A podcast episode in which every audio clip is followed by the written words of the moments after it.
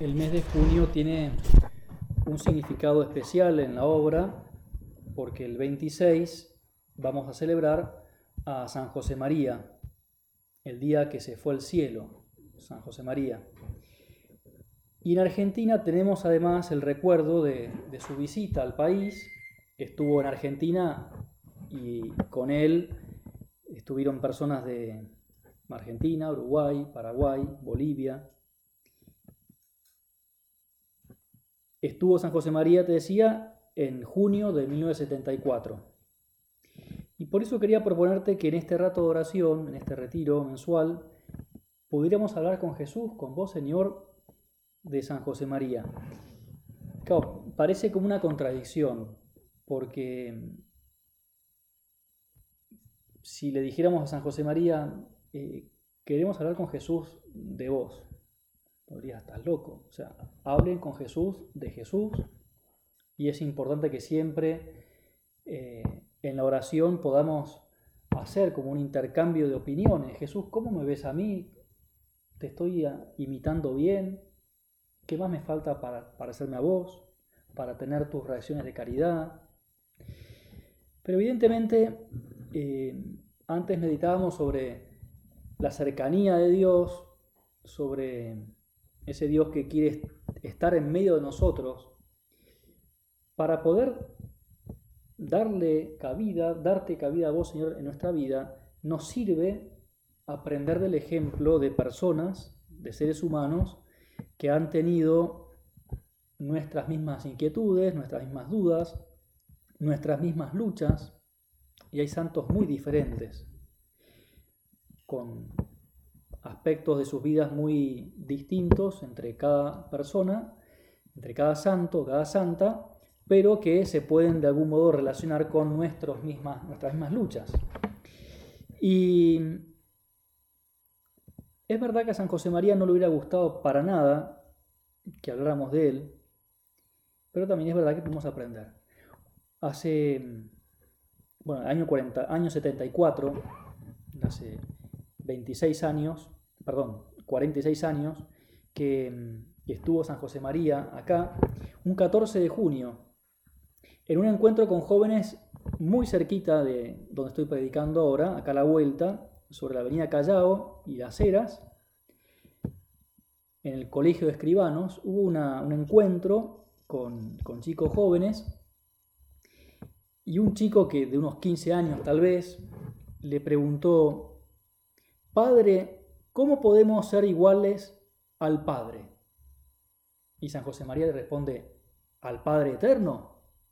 ¿Al Padre Eterno quieres decir? No, a usted, le dice este chiquito. A mí. Si te pones una sotana y te llamas escriba y te vienes a la casa de los escribanos, estaban en, en el colegio de escribanos, pero yo no soy un modelo, perdón, yo soy un modelo muy deficiente, hijo mío. Yo pretendo imitar a Jesucristo, Señor nuestro. Y tú, pequeño mío, vas con todo tu cariño de niño a imitar al niño Jesús. Los dos lo imitaremos. A mí no vale la pena, pero a Jesucristo sí. Y eso es lo que hacemos y lo que pensamos hacer todos los que estamos aquí reunidos. Y también te decimos, Señor, es lo que queremos todos los que estamos haciendo un rato de oración ahora, acá o en donde sea. Queremos imitarte a vos. Porque tú me has hablado, le dice a este chico, San José María, me has hablado en nombre de Dios. Imitaremos a Jesucristo. Siéntate guapín. No se te ocurra ni de broma imitarme a mí. Con lo cual, con esta frase podríamos decir, bueno, se acabó la meditación, basta de hablar de San José María. Y no, no haremos eso, no, no hablaremos de San José María en sí, sino que intentaremos de algún modo aprender actitudes que San José María aprendió de Jesús. San José María y muchos santos más, ahora comentaré algún testimonio de otros santos, santas, y y es verdad que si podemos hablar de algún santo, de alguna santa como modelo, como ejemplo de vida cristiana, es porque tenían algo especial, algo que los hacía atractivos. Y en realidad no era algo que los hacía atractivos, sino alguien, ¿eh? Jesús. Conocían a Jesús, trataban a Jesús, amaban a Jesús, transmitían a Jesús con sus vidas. Una vez le preguntaron a la Madre Teresa de Calcuta, a Santa Teresa de Calcuta, después de haberle entregado el, el Premio Nobel de la Paz. Una persona le dice, le preguntó si ese premio que había recibido había sido la alegría mayor de su vida. Y ella respondió, no.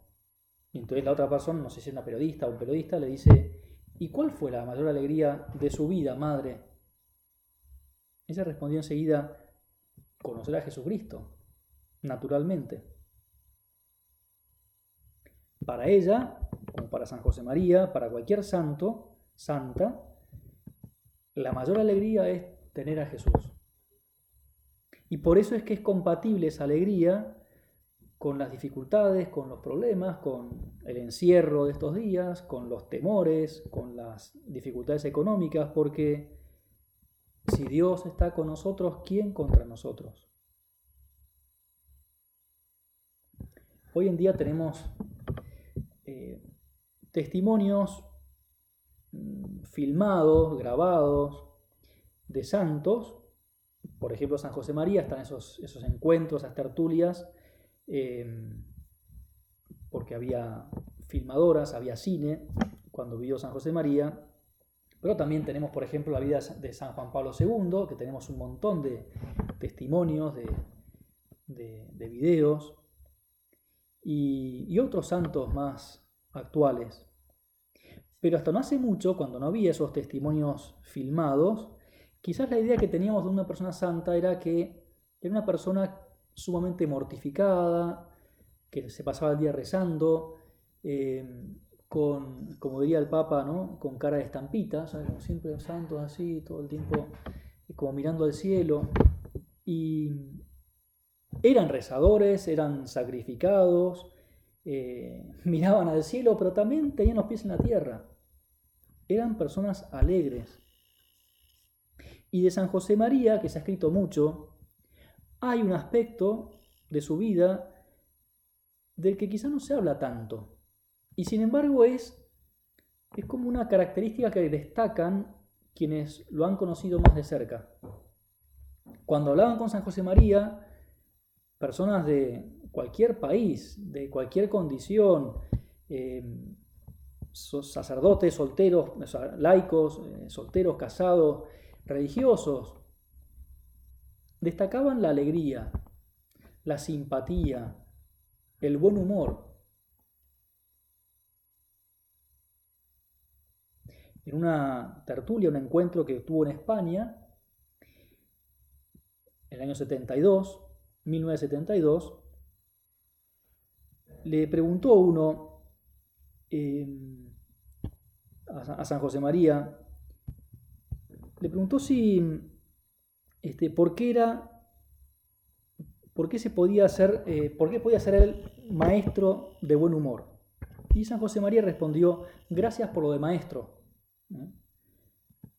Como diciendo, lo del buen humor te lo acepto. Te acepto que me digas eh, que tengo buen humor. Porque él decía, San José María, eh, que en lo humano, si bien él siempre animaba a mirar a Jesucristo, a confiar en la gracia de Dios, decía, en lo humano les dejo el amor a la libertad, la alegría y el buen humor.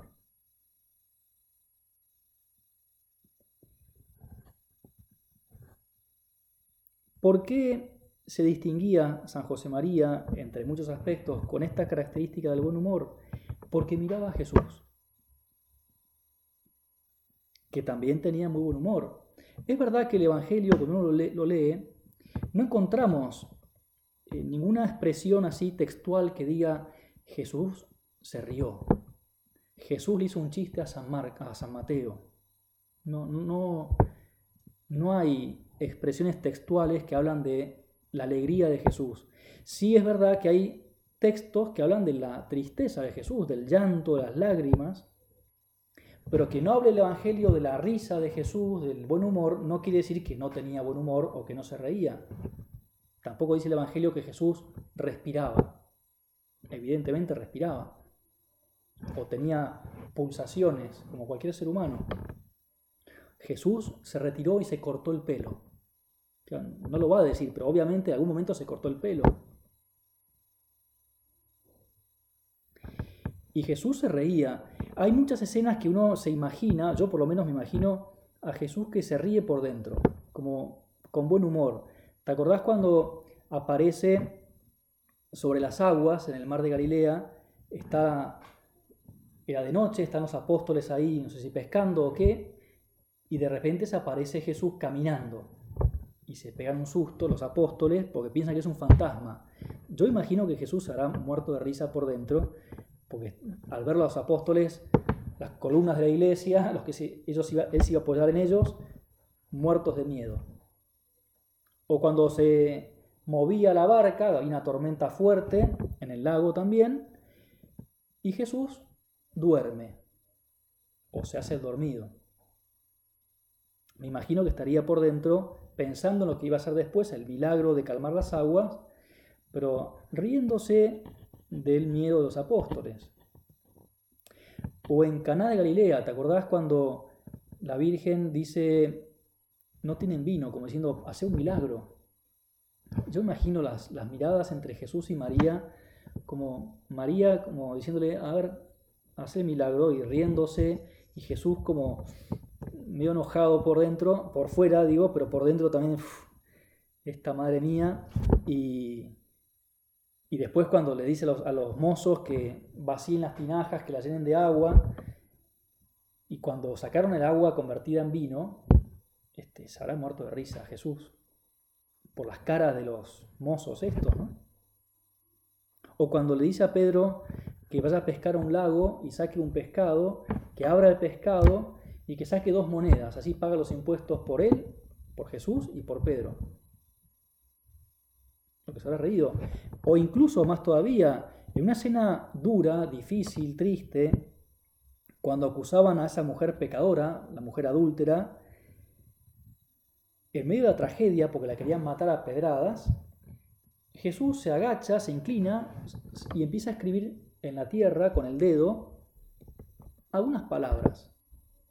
Y los acusadores, estos hipócritas, fariseos, se van yendo empezando por los más viejos, dice el Evangelio. Algunos padres espirituales más antiguos dicen que seguramente Jesús estaba escribiendo los pecados de esos hombres.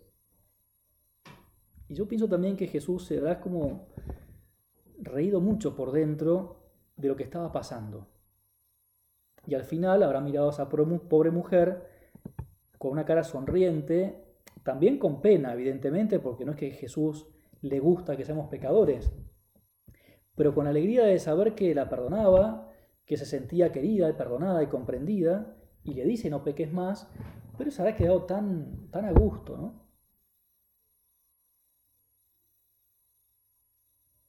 Decía un autor espiritual que todo lo que toca al Señor resuma alegría, desborda alegría.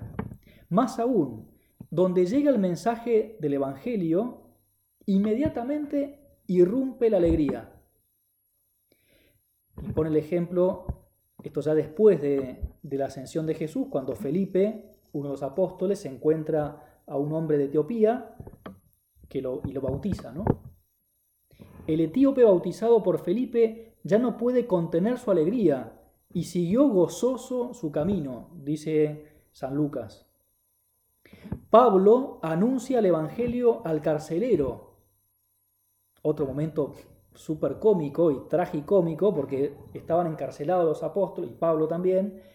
Eh, hay un terremoto provocado por Dios para liberar a San Pablo. Se rompen las cadenas, se abren las, rejas de la, de la cárcel y y el carcelero, cuando ve que están las puertas abiertas, pensó que se habían escapado todos, le iban a matar a él por inepto, Y Pablo le dice, como se quería ya suicidar el carcelero, Pablo le dice, no, tranquilo, estamos acá. ¿Y qué hace? Lo bautiza al carcelero y a su familia. Y ellos también quedaron llenos de alegría.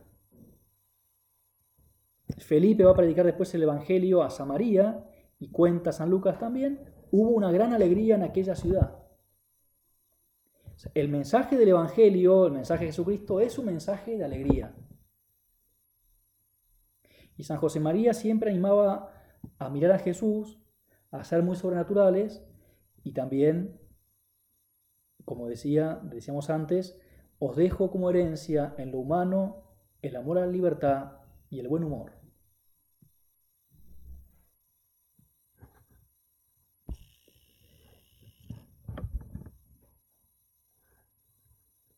También en el año 1974, cuando estaba San José María acá en Argentina, en un encuentro también con jóvenes, el 22 de junio, era en la, chacra, esa casa de retiros que está eh, por acá cerca, en Bellavista, un chico le pregunta a San José María por el dolor, por la cruz, porque evidentemente uno podría decir, sí, está bien, es verdad que el contacto con Jesús me llena de alegría, pero estamos viviendo, viviendo momentos difíciles.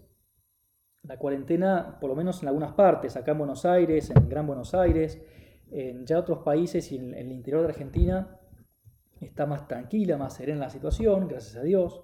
Pero hay lugares donde se está sufriendo mucho. Y hemos estado en momentos de tensión, de dolor, nos espera también una gran incertidumbre de qué va a pasar con la economía, con, la salud en general. O sea que no es tan fácil vivir de buen humor, vivir con alegría.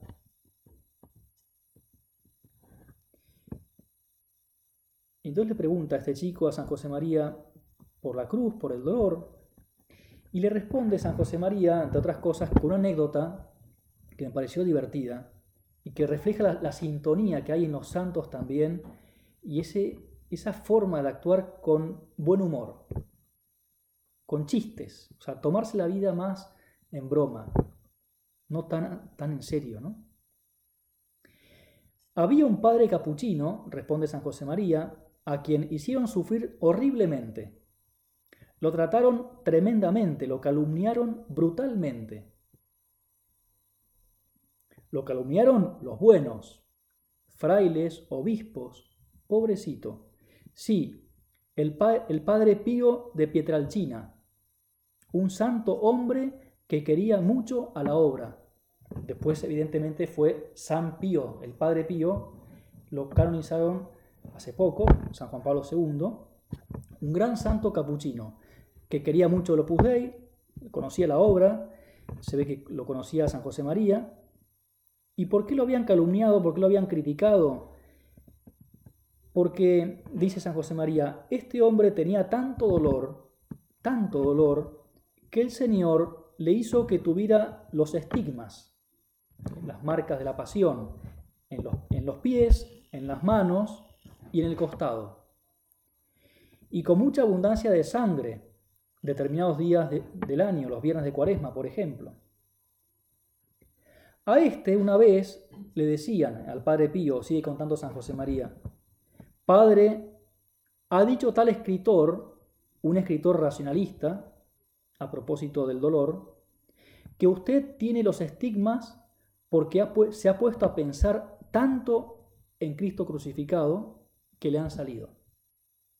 O sea, un comentario de un escritor racionalista, un ateo, que dice, esto es un verso, los estigmas del Padre Pío son un verso porque se ha obsesionado tanto con el dolor que al final le terminan saliendo las marcas por una especie de reacción, no sé, ha somatizado tanto eso que le salen las marcas. Y la respuesta del Padre Pío fue genial. La cuenta San José María contestó, pues que piense él en un toro a ver si le salen los cuernos. Le decía el padre Pío a este que le comentó esta tontera, ¿no? Le responde con un chiste. Ah, sí, ¿a vos te parece que me salen los estigmas porque pienso en Jesús crucificado? A ver, pensar en un toro, a ver si salen los cuernos a vos. O pensar en una jirafa, a ver si te larga el cuello, qué sé yo. En ese viaje a Argentina, San José María habló mucho de la comunión de los santos, eso que rezamos en el credo.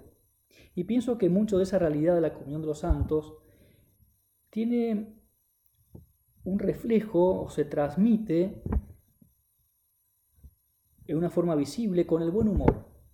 Los santos de algún modo reflejan esa comunión que hay con Dios a través del buen humor de saber reírse un poco más de uno mismo, de olvidarse de sí mismo, no para ser más ingenuos, sino para crecer en caridad, para ocuparse de los demás, para servir. ¿Dónde se apoya esta realidad de la alegría, del buen humor? En la filiación divina, en saberse de verdad hijo de Dios, hijos de Dios. Si Dios es mi Padre y me quiere con locura, ¿por qué me voy a preocupar? Qué lindo rezar, por ejemplo, el Padre Nuestro con, con frecuencia y con conciencia, como decíamos en la primera meditación, no simplemente como una especie de acto rutinario, sino rezarlo con el corazón. Y ya de entrada decir, papá, padre, padre mío, padre nuestro. Y eso como que nos da paz, nos da serenidad nos da alegría.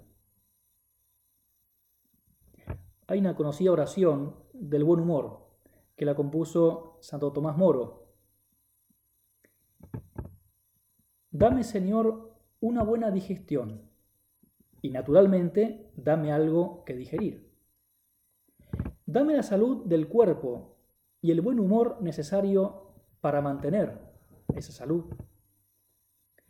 Dame, Señor, un alma santa que guarde el recuerdo de todo lo que es bueno, bello y puro, para que al ver el pecado no me asuste, sino que encuentre el medio de arreglar las cosas. Dame un alma que no conozca el aburrimiento ni la murmuración, las quejas o los lamentos, y no sepa gemir ni suspirar, y haz que no me inquiete ni de, importancia a eso tan embarazoso que llamo yo. Dame, Señor, el sentido del humor. Dame la gracia de saber aceptar las bromas para que pueda sacarle a la vida un poco de alegría y la haga participar también a los demás. Dame, Señor, el sentido del humor. la gracia de saber aceptar las bromas para que pueda sacarle a la vida un poco de alegría y la haga participar también a los demás.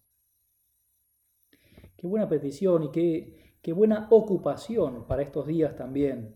Ese ejercicio del buen humor no sale solo. ¿eh? Estar contentos un día es posible. Ser felices ya siempre como estado del alma, es ya un don que se va adquiriendo o que se va actualizando a base de, de esfuerzo. El buen humor es una virtud también. No se consigue así nomás. Contaba, por ejemplo, una persona que conoció mucho a San Juan Pablo II, que lo que le llamaba la atención de San Juan Pablo II en lo humano era un gran rezador, evidentemente, era un gran santo muy cercano a Dios, pero era muy alegre. Tenía un humor muy alegre, feliz, atractivo, simpático. Daba gusto estar con él. Hay películas, justamente hablamos antes, de que hay santos que se conocen sus vidas por video. Y uno pone en YouTube, por ejemplo, San Juan Pablo II y alegría, o riéndose. Y hay shows ahí en el Vaticano, con universitarios, con gente joven, con ese payaso, el mago, que se mata de risa. Y no es simplemente una, una reacción del momento, de ese chiste, de esa broma. Ah, continuamente se, se reía. Contaba una vez, ya termino, una reunión que tuvo San Juan Pablo II en el Vaticano con obispos. Estaban todos trabajando, reunidos por un tema serio de gobierno, la iglesia, un problema, como hay tantos problemas desgraciadamente, muchos obispos junto a Juan Pablo II, y había uno que era un hombre que se enojaba mucho, tenía un carácter fuerte, un carácter podrido, diríamos en criollo, y entonces empezaba la reunión y cada obispo daba su opinión y este, que bueno, Santo Padre, y empezaba a golpear y que no sé cuánto, y a levantar la voz, y el Papa lo mira como diciendo, cálmese un poquito, ¿no? Perdone, Santo Padre, porque que yo soy de tal lugar y mi carácter es así, como a veces nos justificamos, ¿no? Yo soy, tengo un abuelo eh, italiano, eh, napolitano, que somos todos así calentones, entonces eh, nos excusamos con, no sé, los genes, o sangre vasca, que somos cabeza dura. Este, y lo mirabas así con Pablo II. Y ya cuando empezó este a enojarse otra vez, lo miró y dijo, wow, wow, le dijo, como siendo perro rabioso, ¿no? Cállate un poco. El otro se rió y se calmó. Tenía esa gracia para distender una situación tensa, con buen humor, con alegría, y San José María era igual. Cuando veía que algo estaba así como más tenso, un chiste, un comentario de broma, nunca se reía de los demás, sino con los demás. Es importante, porque era divertirse pero con caridad. Alegrar a los demás. No reírse él a costa de la tristeza o amargura de otros, sino con la alegría de los otros. A Santa María, causa nuestra alegría, le podemos pedir en este rato de oración, que ya termina, que nos dé primero la gracia, el don de poder recibir la alegría de Dios, el amor de Dios, que derrame, eh, que, que, rebalse en nuestros corazones. Y además pedirle la constancia para que esa alegría que se da, nos da la hagamos fructificar con el esfuerzo de cada día.